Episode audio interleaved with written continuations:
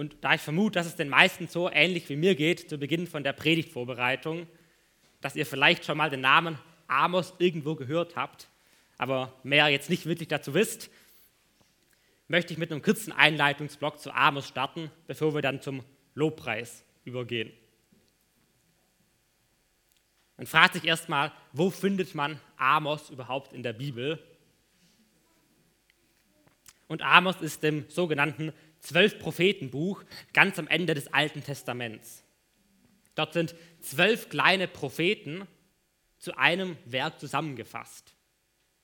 Und diese zwölf Propheten sind dann nochmal in Dreierblocks unterteilt. Amos ist im ersten Block, wo Hosea, Joel und Amos drinstehen. Die drei gehören zusammen, weil diese drei Propheten noch im 8. Jahrhundert vor Christus spielen. Amos war vielleicht sogar der allererste sogenannte Schriftprophet, also der seine Predigten aufgeschrieben hat als Buch. Heute stehen auf dem Textplan nicht nur die Verse zum Predigtext aus Amos 2, sondern auch die ersten beiden Verse aus Amos, wo es um den historischen Hintergrund geht, in welcher Situation Amos spielt. Und ich glaube, auch das ist sehr wichtig, um zu verstehen, was Amos uns sagen will. Deswegen lade ich euch ein, auch jetzt in dem ersten Teil ein bisschen zuzuhören, euch zu versuchen, was zu merken, auch wenn sowas immer ein bisschen trocken scheint, weil ihr es auch noch für die nächsten Wochen brauchen werdet. Ich lese mal die ersten beiden Verse aus Amos vor.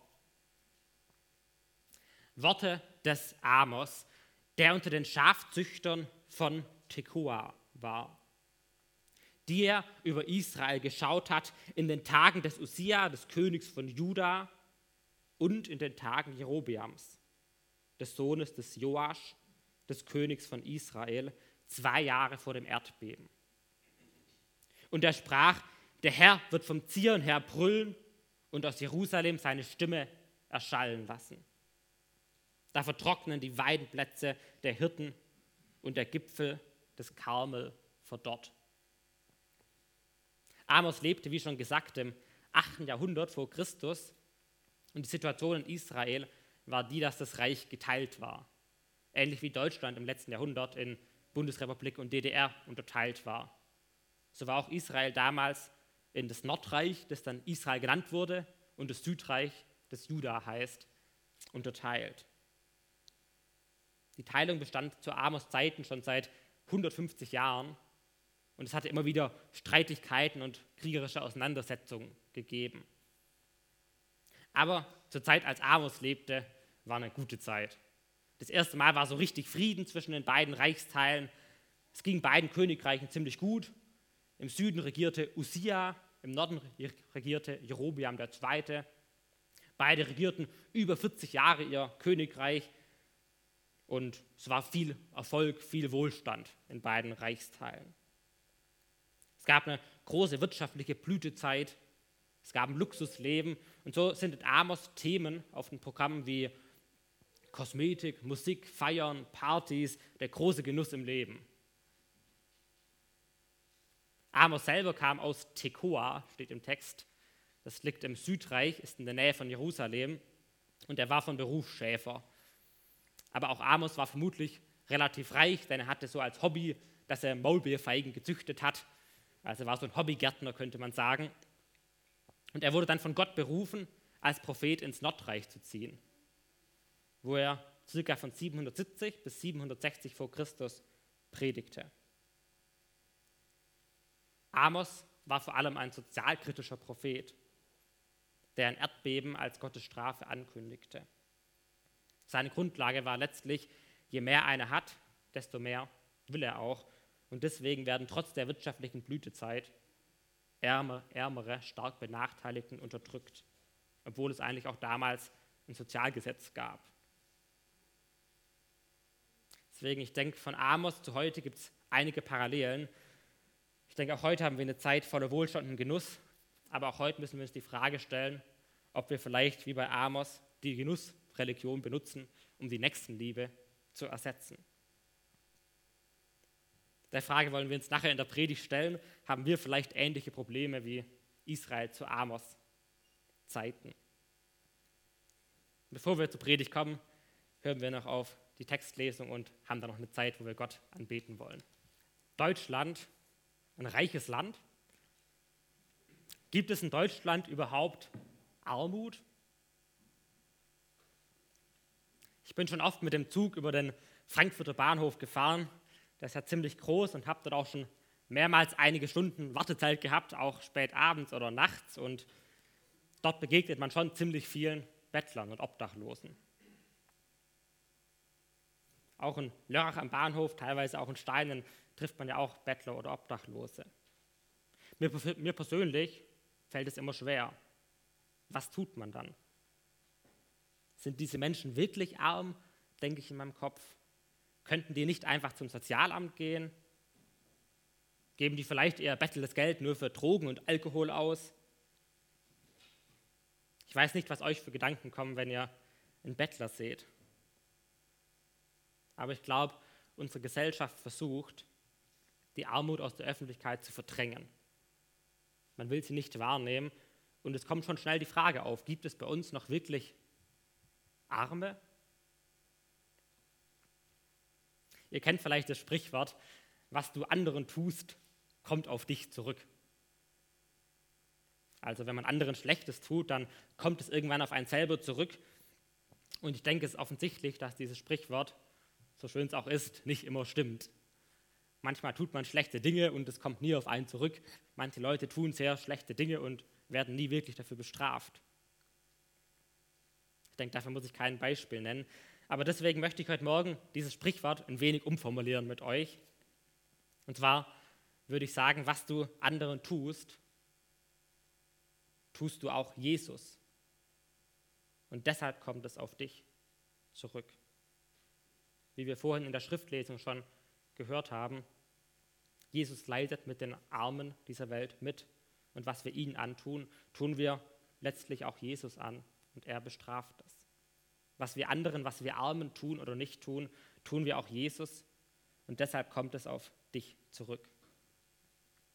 Ich lese uns dazu den Text aus Amos 2, die Verse 6 bis 16, in dem Amos Israel, also das Nordreich damals, das dann wieder Israel genannt wurde, kritisiert und eine Strafe Gottes ankündigt. Amos 2, die Verse 6 bis 16.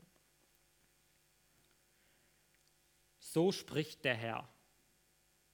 Wegen drei Verbrechen von Israel und wegen vier werde ich es nicht rückgängig machen, weil sie den Gerechten für Geld und den Armen wegen eines Paares Schuhes verkaufen. Sie treten nach dem Kopf der Geringen wie auf den Staub der Erde. Und den Rechtsweg der Elenden beugen sie. Und ein Mann und sein Vater gehen zu demselben Mädchen ein, um meinen heiligen Namen zu entweihen. Und auf gepfändeten Kleidern strecken sie sich aus, neben jedem Altar, und Wein von Strafgeldern trinken sie im Hause ihres Gottes. Und ich, ich hatte doch den Amoriter vor ihnen vernichtet, dessen Höhe wie die Höhe der Zedern war und der stark war wie die Eichen. Und ich hatte seine Fruchttroben vertilgt und seine Wurzeln drunten. Und ich, ich hatte euch, euch doch aus dem Land Ägypten herausgeführt und euch 40 Jahre in der Wüste geleitet, das Land des Amoriters in Besitz zu nehmen. Und ich habe von euren Söhnen einige als Propheten auftreten lassen und einige von euren jungen Männern als Naziräer. Ja, war es nicht so, ihr Söhne Israel, spricht der Herr. Aber ihr habt den Naziräern Wein zu trinken gegeben und den Propheten befohlen, ihr sollt nicht weissagen. Siehe, ich mache es unter euch schwankend, wie der Wagen schwankt, der voller Garben ist. Da geht dem Schnellen die Zuflucht verloren. Den Starken festigt nicht seine Kraft. Und der Held rettet sein Leben nicht. Der den Bogen führt, hält nicht stand. Der Schnellfüßige rettet sich nicht. Und der auf dem Pferd reitet, rettet sein Leben nicht. Und der Beherzteste unter den Helden fliegt nackt an jenem Tag, spricht der Herr. Ich bete nochmal. Allmächtiger Gott, ich danke dir für das lebendige Wort, das du uns in der Bibel gegeben hast. Herr, ich will dich bitten, sprich du nun zu uns. Gebrauch du mich als dein Werkzeug und wirke du durch deinen Heiligen Geist heute Morgen in jedem Einzelnen von uns. Amen. Was du Armen tust oder auch nicht tust, kommt auf, tust du auch Jesus und kommt deshalb auf dich zurück. Der Text startet mit der sogenannten Botenspruchformel und einer Unwiderruflichkeitserklärung. Das waren so Formulierungen, die damals so standardmäßig im Gericht verwendet werden, wie es auch heute im Gericht so typische Formulierungen gibt. Es beginnt mit der Aussage, Gott, der Herr, spricht. Das Urteil, was jetzt kommt, hat wirklich Gott selber gefällt und Amos mitgeteilt. Und dann die vielleicht etwas seltsam klingende Formulierung wegen drei und wegen vier Verbrechen. Das meint einfach, ihr habt so viel Schlechtes getan, dass die Strafe auf jeden Fall eintrifft und nicht mehr abgewendet werden kann. Der erste und wichtigste Teil des Abschnitts ist dann die Schuldanklage. Amos führt ganz genau Punkt für Punkt auf, was die Israeliten falsch getan haben, warum es zur Strafe kommt. Und dem Abschnitt will ich mir heute Morgen mit euch zusammen am meisten Zeit nehmen.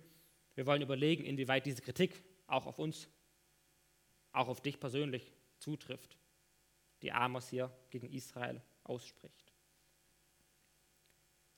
Der erste Punkt von Amos, der Schuldanklage, ist die unmenschliche, die ungleiche Behandlung von Armen. Arme werden für ein paar Schuhe verkauft, also für so ein bisschen Geld wird ein Sklave verkauft. Die Gerechten werden für wenig Geld verkauft. Das meint, die Richter werden also bestochen, damit die Gerechten für schuldig befunden werden. Interessant ist, fand ich erstmal, dass Amos hier arm und gerecht parallel verwendet. Man denkt ja erstmal, das gehört doch nicht zwingend zusammen. Natürlich können auch Reiche, rein, Reiche gerecht sein. Ich denke, wir zählen vermutlich zu den Reichen, zumindest die meisten unter uns. Aber es ist ganz klar in der Bibel, und es wird auch hier deutlich, wenn arm und gerecht parallel verwendet wird, dass der Reiche es noch schwerer hat, sich nicht von seiner Macht, von seinem Reichtum, von seinem Geld verführen zu lassen. Was heißt die Kritik nun heute für uns? Wir verkaufen ja erstmal keine Sklaven, also hoffe ich zumindest, dass niemand von euch das macht.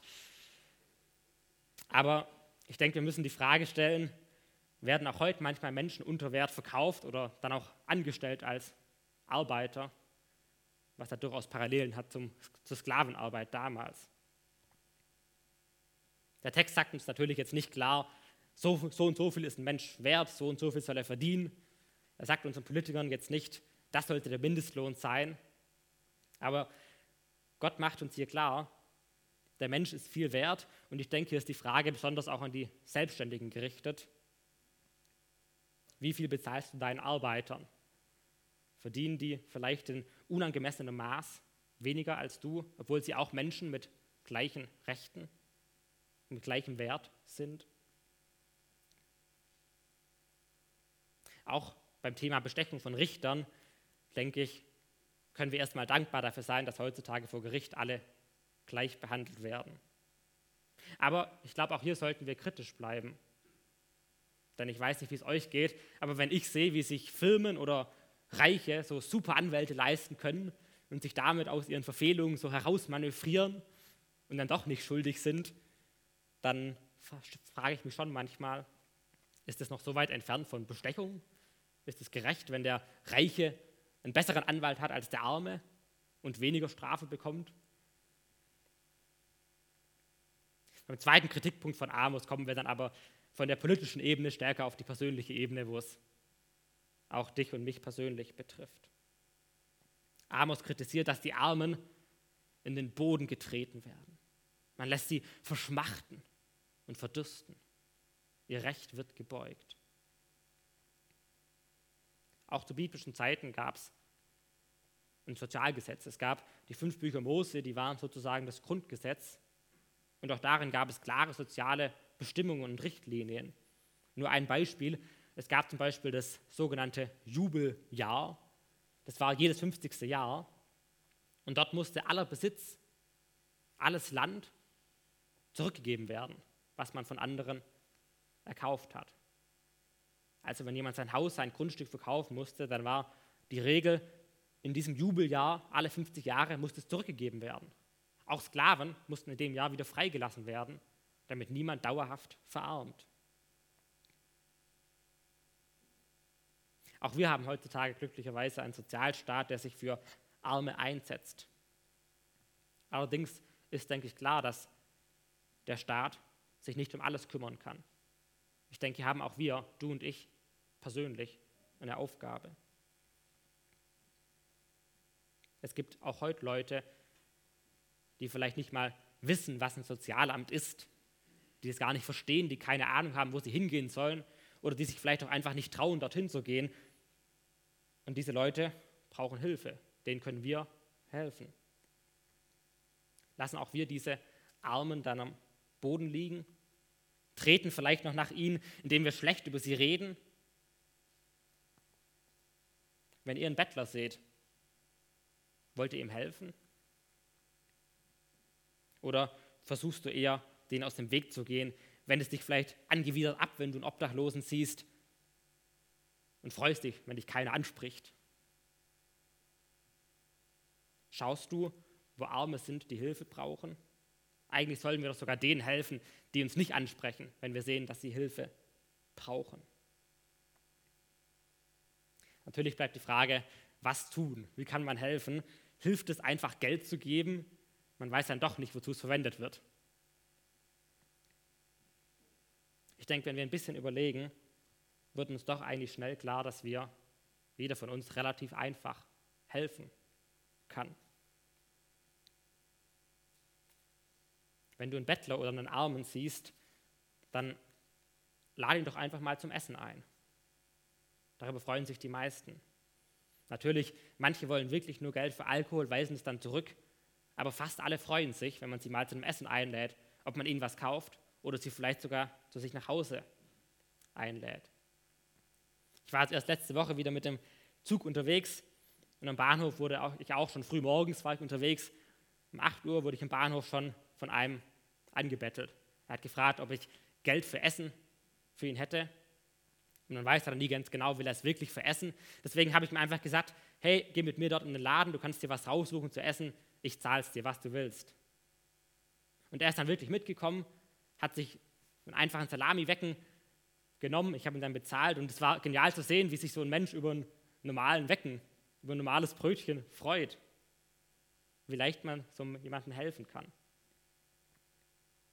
Aber ich habe mich in der Vorbereitung schon auch gefragt, reicht das? Könnten wir nicht viel mehr tun?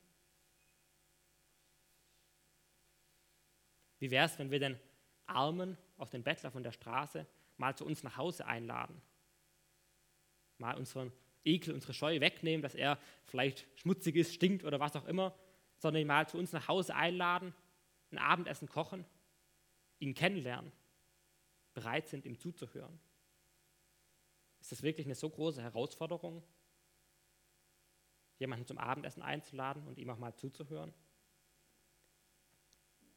Vielleicht kann man sich sogar dann näher kennenlernen, kann zusammen was unternehmen, kann dem anderen eine Aufgabe geben, damit er sich mehr wertgeschätzt fühlt. Wir können helfen, wir können etwas verändern.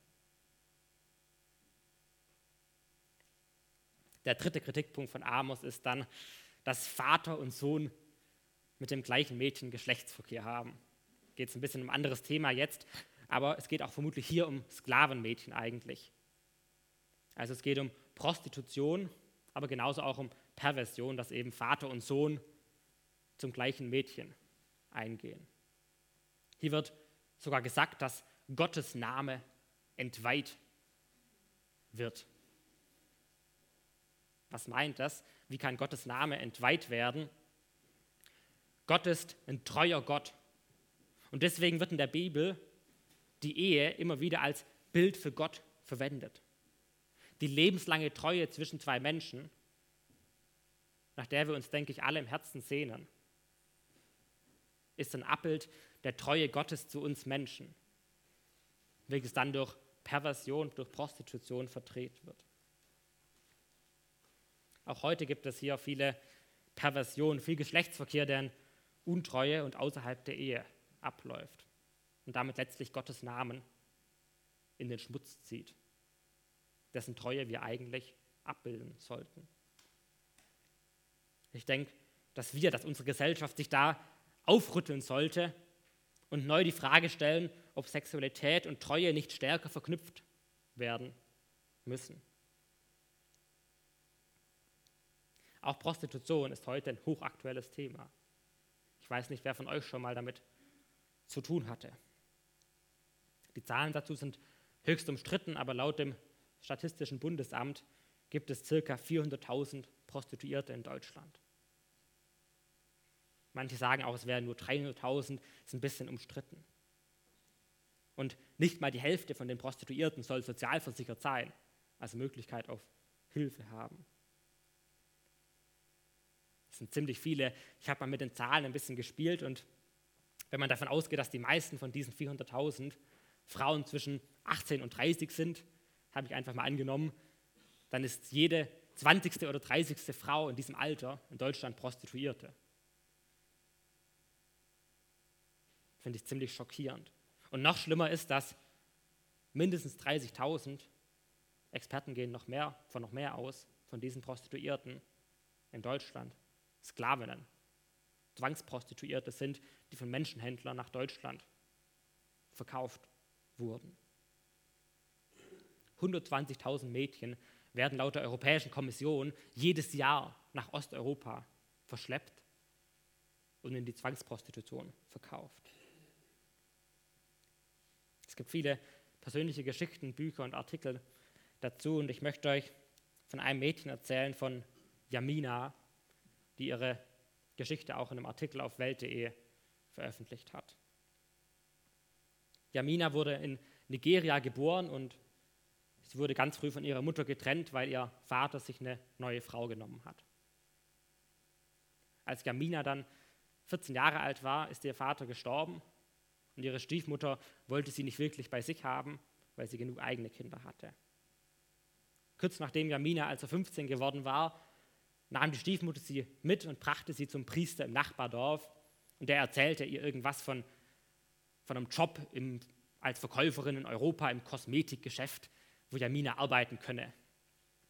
Die Stiefmutter ließ Jamina dann dort und im Nachhinein war klar, dass sie ihre Tochter oder ihr Stiefkind da verkauft hat. Der Priester brachte das 15-jährige Mädchen dann zum Flughafen und dort wurde Jamina ein Pass in die Hand gedrückt, auf dem stand, sie wäre schon 22, obwohl sie eigentlich erst 15 war. Ihr wurde ein Bündel Geld in die Hand gedrückt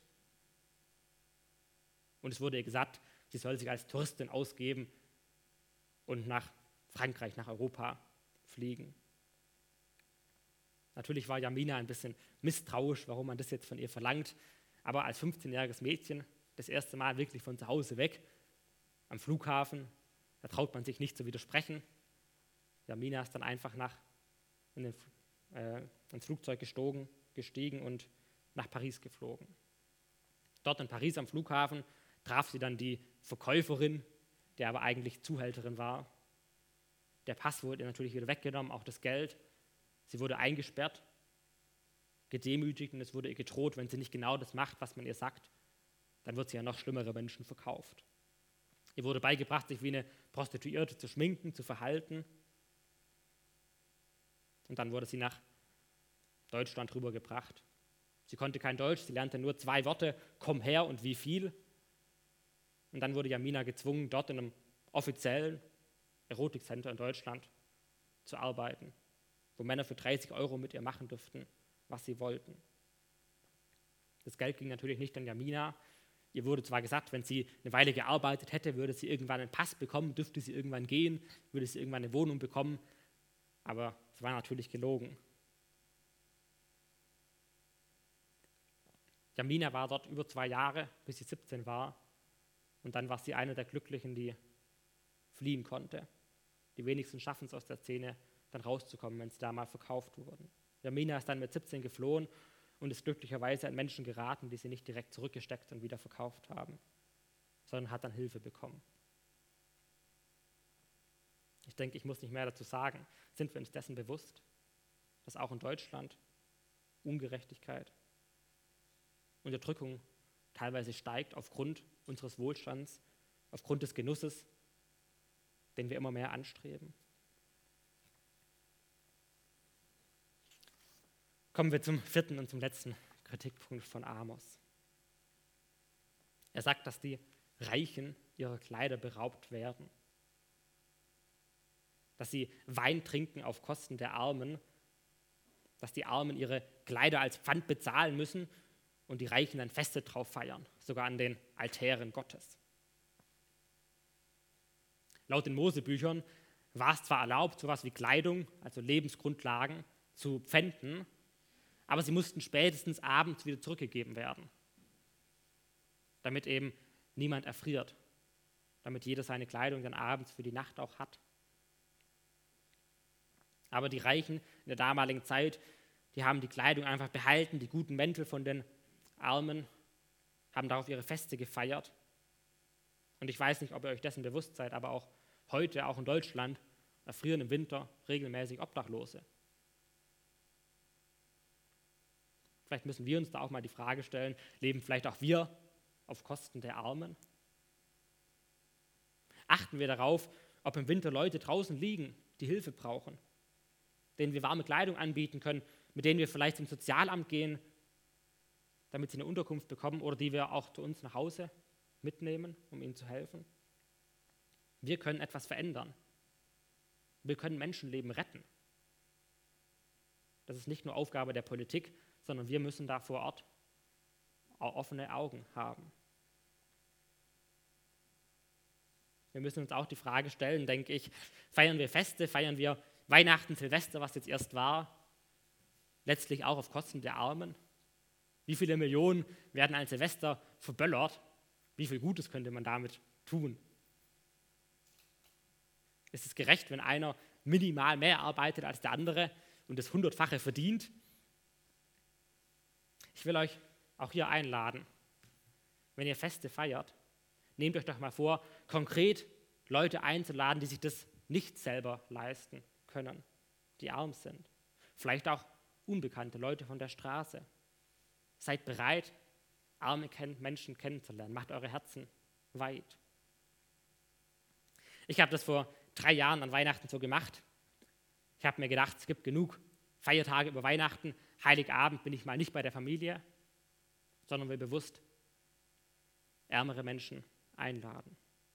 Es gab dann danach noch die Feiertage, wo man mit der Familie feiern kann. Ich hatte schon Kontakt über einen Freund, der auch mal im Gefängnis war, zu Leuten aus sozial niederen Schichten. Und ein junges Paar, das ich auch schon ein bisschen kannte, habe ich dann zusammen mit meinem Freund an Heiligabend eingeladen. Das junge Paar lebte in einem ganz kleinen Zimmer und die bekamen beide ihr Leben nicht wirklich auf die Reihe, waren auch in Drogen, in Diebstähle und in Polizeigeschichten verstrickt. Oft sind Arme da auch in unschöne Dinge verstrickt. Aber wir haben dann einfach zu zweit einen schönen Abend vorbereitet und dieses junge Paar eingeladen zu Heiligabend. Die wären sonst vermutlich nur zu Hause gesessen und hätten nichts Besonderes gemacht.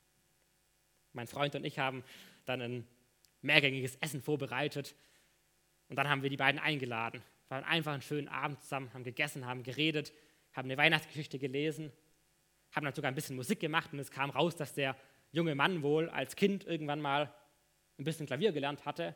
Er hat nach Jahren wieder Musik gemacht und es hat ihm wirklich Freude gemacht. Er hatte sogar ein wirklich musikalisches Talent. Und es war genial zu sehen, wie man mit so einer kleinen Geste zwei Menschen einen wunderschönen Abend machen kann. Sie haben sogar gesagt, das wäre der schönste Tag in ihrem Leben bisher. Und letztlich haben wir so wenig investiert. Warum tue ich, warum tun wir sowas nicht viel öfter?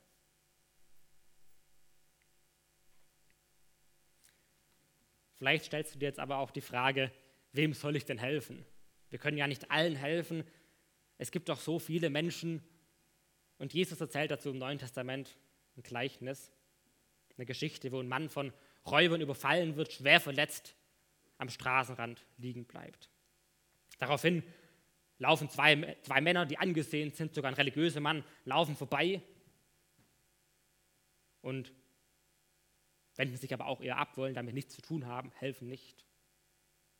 Danach kommt ein Mann, der weniger angesehen ist. Der sieht den Verletzten, hilft ihm. Ich denke, auch wir müssen uns die Frage stellen, wenn wir mit offenen Armen, mit offenen Augen rumlaufen, würden wir da nicht möglicherweise direkt in unserem Umfeld Leute sehen, die Hilfe brauchen? Die Flüchtlingshilfe ist hier zum Beispiel ein gutes Projekt, aber es gibt auch sonst in Deutschland Arme, die Hilfe brauchen.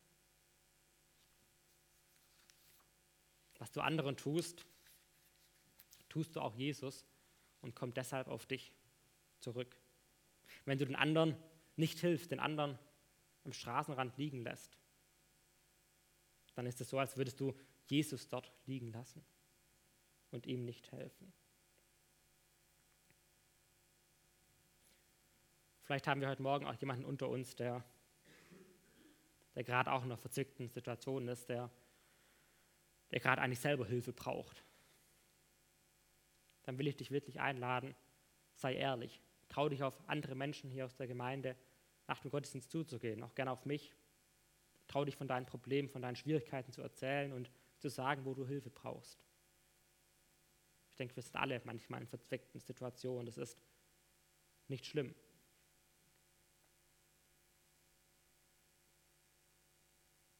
Im zweiten Abschnitt des Textes, den Rest wollen wir nur ganz kurz anschauen, kommt dann noch erschwerend was hinzu. Die Einleitung ist dann zu dem zweiten Abschnitt, aber ich, sagt Gott. Gott hat ganz anders gehandelt als die Israeliten. Gott hat Gutes getan und er zählt auf, ich habe die starken Amoriter vor euch besiegt. Das waren die Einwohner in dem Land, bevor Israel herkam. Die hatten so viel Schlechtes getan, dass Gott sie besiegt und vernichtet hat und Israel das Land geschenkt hat. Gott zählt dann weiter auf, ich habe euch doch aus der Sklaverei aus Ägypten geführt, ich habe euch durch die Wüste geführt. Und in Vers 11 und 12 wird noch weiter erzählt, selbst als ihr mich, als ihr Gott verlassen habt, als ihr die Armen unterdrückt habt, habe ich, habe Gott euch nicht direkt verworfen. Er hat Propheten, Prediger geschickt, um sie zur Umkehr aufzurufen. Er hat Naziräer geschickt. Das waren sogenannte Gottgeweihte, die ein lebendiges Zeichen für die Herrschaft Gottes darstellen sollten. Also die haben keinen Alkohol getrunken, haben sich die Haare nicht geschnitten und haben sich Toten nicht genähert und wollten damit den Anspruch Gottes als Herrscher über ihr Leben darstellen. Gott sagt nicht, wenn ihr das Gute vergesst, Pech gehabt. Er ruft zuerst zur Umkehr auf. Erinnert euch an das, was ich euch Gutes getan habe. Aber die Israeliten haben im Gegenteil den Naziräern Wein angeboten, sie dazu gedrängt, doch Wein zu trinken. Sie haben den Propheten gesagt, ihr sollt uns nichts sagen, ihr sollt nicht weissagen, ihr sollt uns nicht predigen. Sie haben das Gute, was Gott ihnen getan hat, vergessen. Ich glaube, wir Menschen, wir ticken auch oft so auch ich und vielleicht auch du. Was tut ein Kind, wenn es von seinen Eltern ein paar Kekse geschenkt bekommt? Geht es freudig zu den Geschwistern und sagt, hier, kommt, wollt ihr auch was, ich teile mit euch? Oder will es erstmal alle Kekse für sich? Und mal die gleiche Frage auch an uns, auch an dich. Was tust du, wenn du ein Haus, wenn du Besitz, wenn du Geld, wenn du Taschengeld geschenkt bekommst? Von Eltern, oder von anderen? Willst du alles für dich? Willst du noch mehr? Oder bist du bereit zu teilen? Ich denke, wir Menschen, wir tendieren oft dazu, alles für uns zu wollen und noch mehr zu wollen. Und wir vergessen oft, dass wir vielleicht dankbar sein sollten für das, was wir überhaupt haben. Wenn du Christ bist und erlebt hast, wie Gott dich befreit hat, dann dann lade dich ein, erinnere dich immer wieder daran, was Gott dir Gutes getan hat. An die Gnade Gottes und gib davon an andere weiter. Schreib es dir vielleicht sogar auf, was du mit Gott erlebt hast. Und auch wenn du vielleicht nicht Christ bist, aber ein Haus, Geld, Besitz oder sonstiges hast, dann stell dir mal die Frage, ob du nicht vielleicht auch dankbar sein solltest dafür. Denn ich würde behaupten, auch du hast es nicht nur selber verdient, sondern du hast es ein Stück weit auch geschenkt bekommen. Vielleicht hast du es geerbt, dein Haus. Vielleicht hast du einfach Gaben, Fähigkeiten von Geburt an gehabt, zu denen du eigentlich gar nichts kannst. Vielleicht hat dir Gott oder das Schicksal, wenn du es so nennen magst, einfach Gesundheit geschenkt, dass du viel arbeiten konntest. Ich denke, jeder von uns muss letztlich dankbar sein für das, was er hat, denn er hat sich nicht nur selber erarbeitet, sondern es auch geschenkt bekommen von Gott, denke ich. Deswegen lasst uns freigebig sein, lasst uns andere daran teilhaben. Auch heute will Gott uns immer wieder daran erinnern, nicht mehr durch Propheten, durch Naziräer, aber zum Beispiel hier im Gottesdienst, durch Predigten. Und mit welcher Einstellung kommst du zum Gottesdienst? Bist du bereit, auf Gottes Wort zu hören, dir was sagen zu lassen? Oder bist du wie die Israeliten damals und, und sagst, ach, ich will nichts hören, weiß mich nicht zurecht, predige am besten nicht, höre am besten gleich wieder auf. Gemeinschaft ist zwar nett, aber in mein Leben hineinreden lassen, das will ich jetzt eigentlich nicht.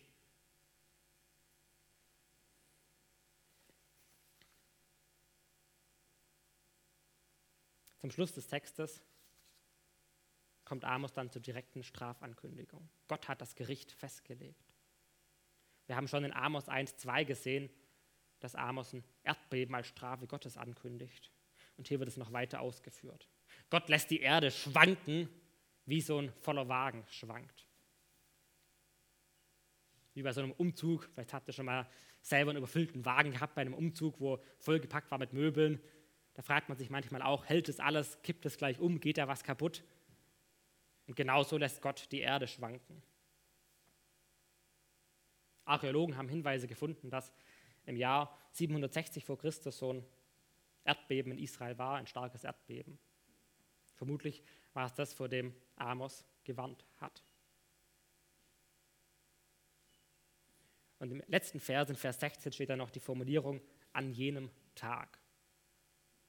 Das bezieht sich auf das Gericht, hier auf das konkrete Gericht Gottes, aber es bezieht sich immer wieder in den kleinen Propheten auch auf das Endgericht am Ende der Welt. Wenn Gott auch über dich und mich richten und urteilen wird, wo Gott auch dich und mich bestrafen wird für alles Schlechte, was wir getan haben, für alles Unterlassen an Hilfe gegenüber Armen. Von Vers 14 bis Vers 16 führt Amos aus, dass wirklich nichts vor der Strafe Gottes retten kann.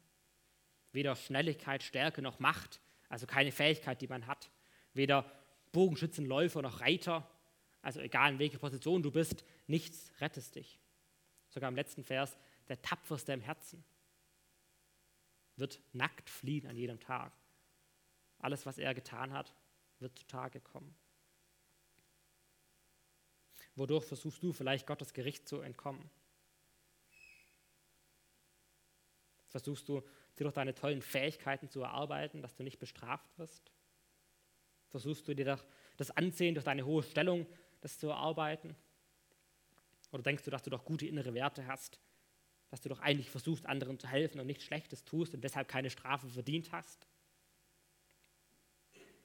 Vor Gott wird wirklich zu sehen sein, was in deinem Herzen ist, wo du schlecht über andere Menschen gedacht hast. Vor Gott wird sichtbar, wo du den Bettler am Straßenrand hast liegen lassen, wo du ihn im Herzen verurteilt hast. Vor Gott wird sichtbar, wo du dem, dich vor dem Obdachlosen auf der Parkbank geekelt hast. Gottes Gericht kann niemand entkommen. Jeder wird bestraft werden. Deswegen gilt eben das Sprichwort, was du anderen tust oder auch nicht tust, tust du Jesus. Und deshalb kommt es auf dich zurück. Alles, was du deinen Mitmenschen Schlechtes tust, hast du letztlich Gott selber getan. Und deswegen wird Gott es bestrafen. Und deswegen hör auf den Propheten, hör auf die Predigten, ändere dein Leben. Ich lade dich ein, ganz konkret in der nächsten Woche halt, halt Ausschau. Überleg, wen du vielleicht mal einladen kannst, wer arm ist, wer, wer sich ein gutes Essen nicht leisten kann. Vielleicht auch mal jemanden auf der Straße anzusprechen, einen Bettler, einen Obdachlosen. Lade ihn zu Hause zu dir ein, zu einem Abendessen. Sei bereit, ihn besser kennenzulernen. Oder auch Freunde in deinem Umkreis, die Hilfe brauchen, die sich sowas nicht leisten können. Und nicht nur in der nächsten Woche, sondern auch darüber hinaus lade ich euch ein. Nehmt euch vielleicht mal einfach vor, jeden Monat einen Abend freizuhalten, um jemand Armes zu euch einzuladen und ihm einen schönen Abend, ein gutes Abendessen zu machen. Aber darüber hinaus will ich dich einladen, wenn du noch nicht zu Gott gehörst, kehr zu Gott um. Denn Gott hat die Strafe, die wir alle verdient haben, schon selber bezahlt, indem er Jesus Christus auf die Welt geschickt hat, damit wir Gnade im Gericht bekommen können, trotz dem Bösen, was wir getan haben. Dadurch will Gott dich im Inneren verändern und dich motivieren, wenn du seine Gnade, seine Liebe zu dir erkennst, dass du auch motiviert bist, anderen zu helfen. Wenn du noch nicht zu Jesus gehörst und das jetzt auch nicht so genau weißt, wie man das umkehrt, das konnte ich jetzt nicht näher ausführen, darfst du auch gerne nach dem Gottesdienst noch auf mich zukommen und wir können da noch mehr drüber reden. Was du anderen, was du Armen tust oder nicht tust, tust du auch Jesus und kommt deshalb auf dich zurück. Ich lade euch ein, dass wir auf die Predigt mit einem Lied antworten, dass wir Gott loben. Ich lade euch ein zum nächsten Lied. Er ist mein Erlöser.